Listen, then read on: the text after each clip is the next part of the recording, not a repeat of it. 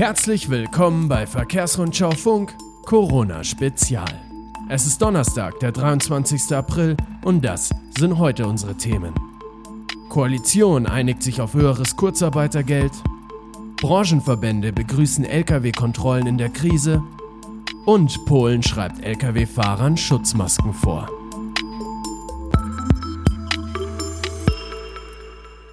Bevor es losgeht, die Werbung in eigener Sache. Heute zu unserem Webinar IT-Sicherheit in der Corona-Krise.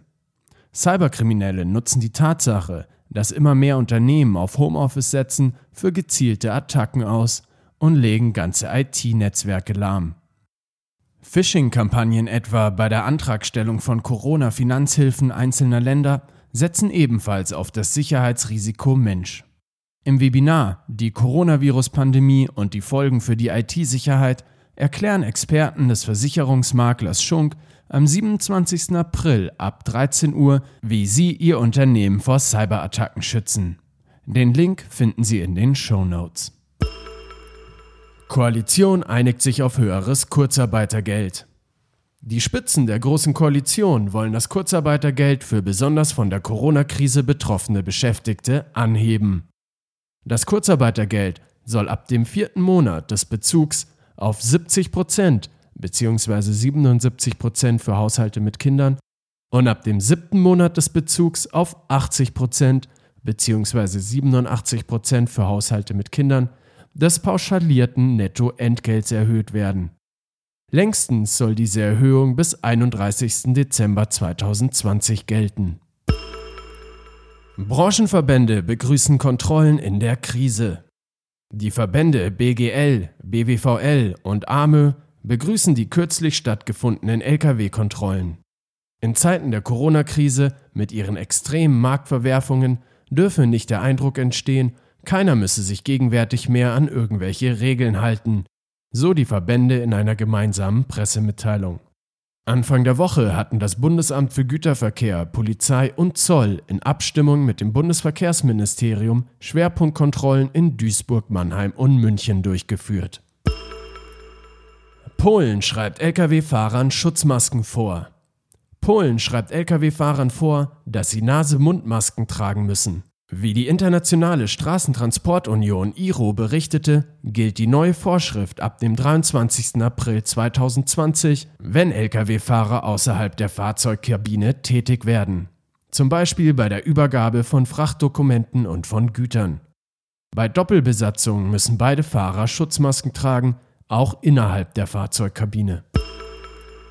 Schunk entwirft Corona-Klausel für Versicherungen. Die Schunk Group hat eine Freistellungsklausel für Verkehrshaftungs- und Transportversicherungen entworfen, weil immer mehr Güterverkehrsunternehmen anlässlich der Corona-Pandemie auf die vorgeschriebenen Empfangsbestätigungen verzichten. Die Klausel bestätigt, dass Unternehmen nicht gegen versicherungsvertragliche Obliegenheiten verstoßen, wenn sie in der Corona-Krise auf die kontaktlose An- und Ablieferung von Gütern setzen. Sie ist mit mehreren Versicherern abgestimmt mit denen der Makler Schunk zusammenarbeitet. Das heißt, deren Kunden müssen nicht fürchten, aufgrund der geänderten Lieferpraxis ihren Versicherungsschutz zu verlieren. Frachtaufkommen an Flughäfen gesunken.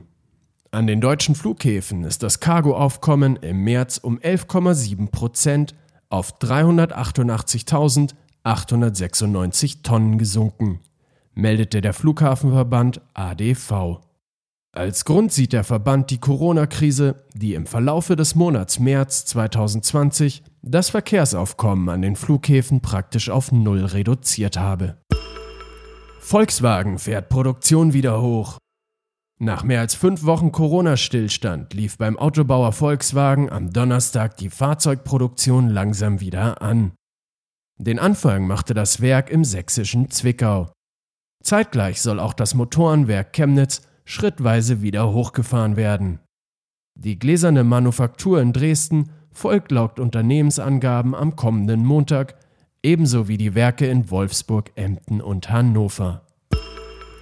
Volvo leidet unter Stornierungen im Lkw-Geschäft. Der schwedische Nutzfahrzeughersteller Volvo hat angesichts der Coronavirus-Pandemie mit einem deutlichen Nachfragerückgang zu kämpfen. Seit Ende März überwiegen die Stornierungen die neuen Bestellungen im Lkw-Geschäft, wie das Unternehmen mitteilte. Auf das gesamte erste Quartal bezogen lag der Auftragseingang um 16% niedriger als ein Jahr zuvor. Daimler beklagt Gewinneinbruch. Die Coronavirus-Krise mit geschlossenen Autohäusern und Stillstand in den Werken hinterlässt bei Daimler deutliche Spuren in der Bilanz. Im ersten Quartal brach der Gewinn vor Zinsen und Steuern um fast 78 Prozent auf nur noch 617 Millionen Euro ein, wie der Autobauer in der Nacht zum Donnerstag auf Basis vorläufiger Zahlen mitteilte. Und das war's für heute. Vielen Dank fürs Zuhören.